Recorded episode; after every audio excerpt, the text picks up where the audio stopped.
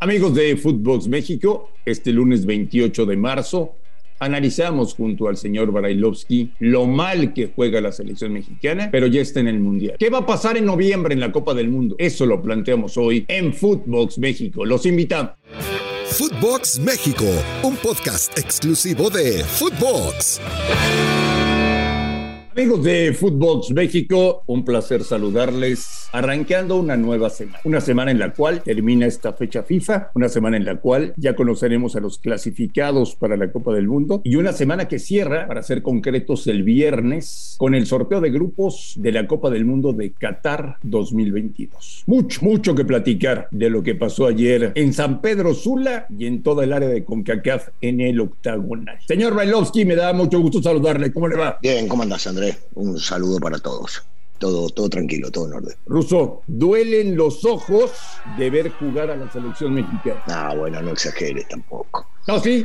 Ah, bueno, a vos te pueden doler. Digo al Tata de repente, ¿no? Porque tiene un problema en los ojos y le mandamos un abrazo, sí. Le mandamos un saludo, un saludo grande y ojalá pueda llegar a recuperarse.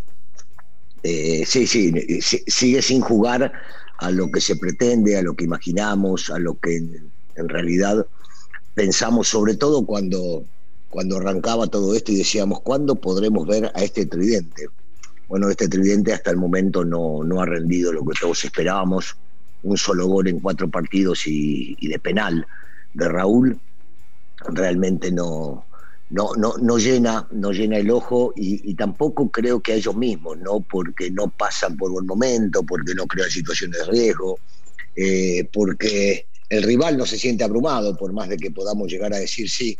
México tiene la pelota constantemente, México domina prácticamente los partidos con la tenencia de la misma, pero se genera realmente, realmente muy poco. Nunca había visto a una Honduras tan débil, tan, tan frágil. Yo he tenido la oportunidad de, de viajar muchas veces. De arranque, el ambiente era muy hostil. El equipo tenía buenos futbolistas, fuertotes, grandotes, este, y la gente en la tribuna apretaba. Y todo eso no sucedió ayer. Yo vi ruso, probablemente la versión más débil de Honduras que jamás haya visto. ¿eh? Ahí coincidimos. Sí, Honduras no, no, es un rival hoy por hoy, por eso está en la situación que está y donde se encuentra, ¿no? En la tabla, en la tabla de posiciones para la calificación, que hace tiempo ya se ha olvidado de la misma. No, no es un contendiente que debería preocuparte, menos teniendo en cuenta que el público hacía lo suyo cuando llenaba la cancha.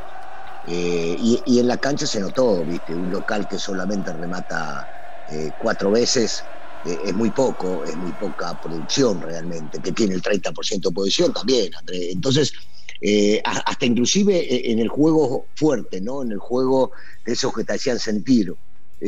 solamente dos amarillas, el equipo, el equipo en realidad no tenía esa fuerza y se agarra, aunque quiso hacer lo suyo, aunque quiso presionar de repente de entrada adelante, no, no, se lo vio. Pero, pero lo más este, llamativo es eh, lo de la selección mexicana, con, estos futbolistas que te acabo de mencionar, los tres de arriba, más lo que se pueda llegar a generar, porque vos me decís, hay cosas para rescatar, y yo creo que sí hay cosas para rescatar.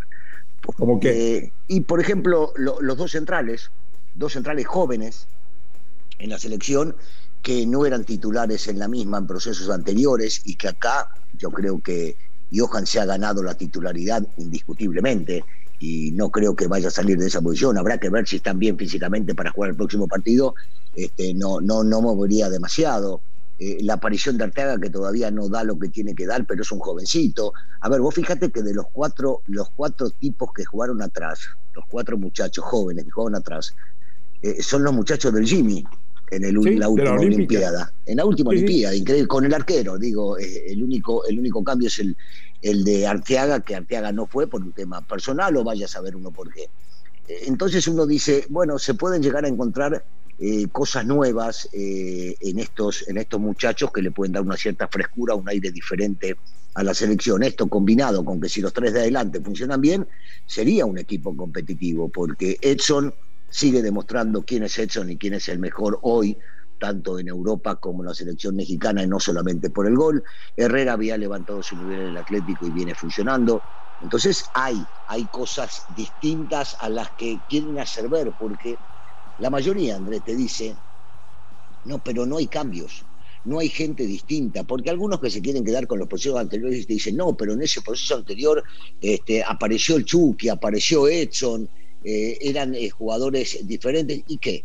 Y en este proceso no apareció Charlie Rodríguez, eh, Sánchez, el del América, Montes, Johan, Arteaga, cuidado, ¿eh? No, no querramos ver o, no, no querramos quedar bien con lo anterior cuando esto también tiene algo distinto. Pero claro, como la selección no juega bien, y hay que entenderlo, hay que aceptarlo y hay que decirlo, entonces nos vamos con cosas que, yo sigo insistiendo, no engañemos a la gente, no digamos cosas que en realidad no son.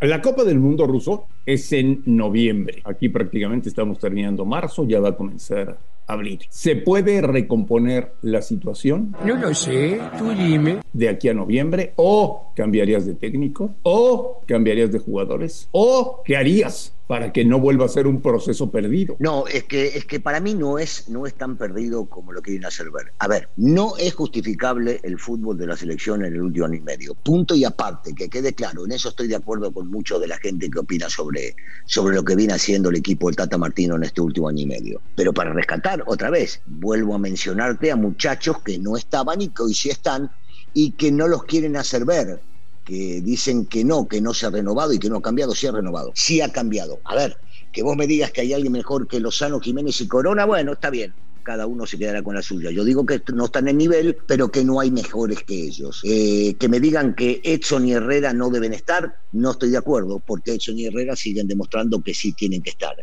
Y los que me digan que seguimos jugando igual o que se sigue estando los mismos futbolistas que antes, te menciono que Sánchez, Montes, Vázquez y Arteaga no estaban, no jugaban, no eran titulares. Entonces, no, no, no veamos eso. Yo, yo veo más la parte positiva. Me preguntaba si se puede mejorar. Sí, claro que se puede mejorar. Se tiene un técnico sumamente experimentado que ya dirigió mundiales y a dos selecciones sudamericanas. Y tiene con qué poder llegar a cambiarlo.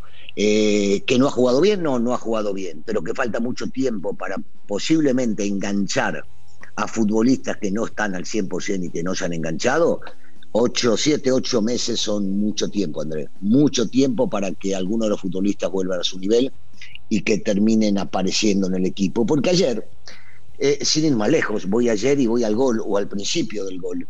Dos de los chicos que habían entrado, Antuna y, y, Laines, participan en generar la jugada del córner, por ejemplo. Y son, uno de los dos no estaba, como Diego, y el otro sí jugaba a veces y hasta de titular con este técnico. Está apareciendo más Eric Gutiérrez, cosa que se la merece por el buen momento que vive en Europa. Yo sí creo, sí creo, André, que hay, que hay como, como revertir, cómo cambiar el fútbol. Porque México se va a calificar porque veo, veo muy difícil eh, un resultado eh, catastrófico para, para Estados Unidos en su visita a Costa Rica. Y Costa Rica tendrá que ir a pelear por ese repechaje, que ojalá y lo gane y termine calificando, porque lo que vienen haciendo en los últimos partidos es realmente maravilloso. Si no me equivoco, 16 de 18 puntos. Eh, y, se lo merecen porque tiene futbolistas todavía consagrados, ¿no? como es el caso de Keylor, este, el caso de Borges, pero sí veo en esta selección que se puede llegar a conseguir cosas distintas a las que se consiguieron en este último año y medio, si querés llamarlo. Bueno, pues ya lo escucharon ustedes. Para el señor Brailovsky, no pasa nada, todo, todo está bien, eh, todo es maravilloso, eh, estamos en perfectas condiciones de enfrentar al que sea en la Copa del Mundo. Eh, no, no, Bien, todo está perfecto. Todo está perfecto. Para ti todo es maravilloso. Me preguntaste, si, me preguntaste si podían mejorar. Estoy convencido que se puede mejorar. Me preguntaste si hay cosas distintas o habría jugadores y demás. Te mencioné varios estamos estancados, ahora estamos estancados. bueno, tenemos, que ahora tenemos un fútbol mediocre. Marina, hablabas, hablabas de, de lo que le puede llegar a deparar el mundial yo creo que mucho tiene que ver, primero, con el rendimiento de los muchachos y si suben su nivel. Y el más importante es, a ver el sorteo, ¿eh? depende con quién te toca, porque antes se hablaba del quinto partido. Hoy yo te digo, con este nivel hay que ver muy bien quién te toca en el grupo para saber si aspirás primero a calificar con este nivel. ¿Sabes, sabes que la gente, la gente aquí en México dice, si la selección está jugando de esta manera, que juega fútbol basura, ¿para qué vamos a Qatar? Bueno, muchos pueden opinar este, de esa manera o dicen, no, bueno, este dinero que me gastaba para allá lo puedo utilizar yéndome con mi familia a otro lado. Sí, que hoy pueden dudar, claro que sí. Y están en su derecho. Hay que cuidar el dinero y hay que saber dónde meterlo. Eh, hoy por hoy es muy difícil que alguien se atreva a imaginarse que la selección mexicana puede hacer algo grandioso en Qatar. Pero falta mucho. ¿eh? Para mi gusto, siete meses es mucho tiempo para poder revertir una situación futbolística teniendo buenos jugadores como los tiene la selección. No son tan buenos, Ruso. Bueno, sí son buenos. A ver, eh, me vas, vamos si querés uno por uno. ¿Ochoa no es uno de los mejores arqueros este, de los últimos años? ¿O tenés alguna? No son tan buenos, no, no, ah, no, o sea. Yo te quiero. Inflamos, inflamos el asunto, no tenemos jugadores tan buenos. Bueno, yo, yo, yo sostengo todo lo contrario de lo que venís diciendo. Yo creo que hay muy buenos, no buenos, muy buenos futbolistas para armar una muy buena selección. ¿Y por qué vamos terceros de la eliminatoria? Porque otra vez no se jugó bien en este último año y medio, porque la selección no encontró cómo poder llegar a vencer, ejemplo, Estados Unidos, en su momento a Costa Rica, porque los partidos algunos de visitantes merecía perder y jugando feo. Sí, por eso, por eso te encontrás en la posición que te encontrás. Pero mira, jugando como está jugando, está prácticamente con un pie adentro de. Sí, porque es la CONCACAF, Ruso, porque es la CONCACAF. Bueno, pero para, entonces, ¿qué vamos a decir? ¿Qué vamos a decir dentro de cuánto será? ¿Tres años o dos años y medio cuando empiece la próxima eliminatoria? México va a jugar directo porque es. Para, para, seguime, seguime. México va a entrar directo, ¿verdad? Al igual que Estados Unidos y Canadá. Y Canadá. ¿Por qué? Porque son los representantes.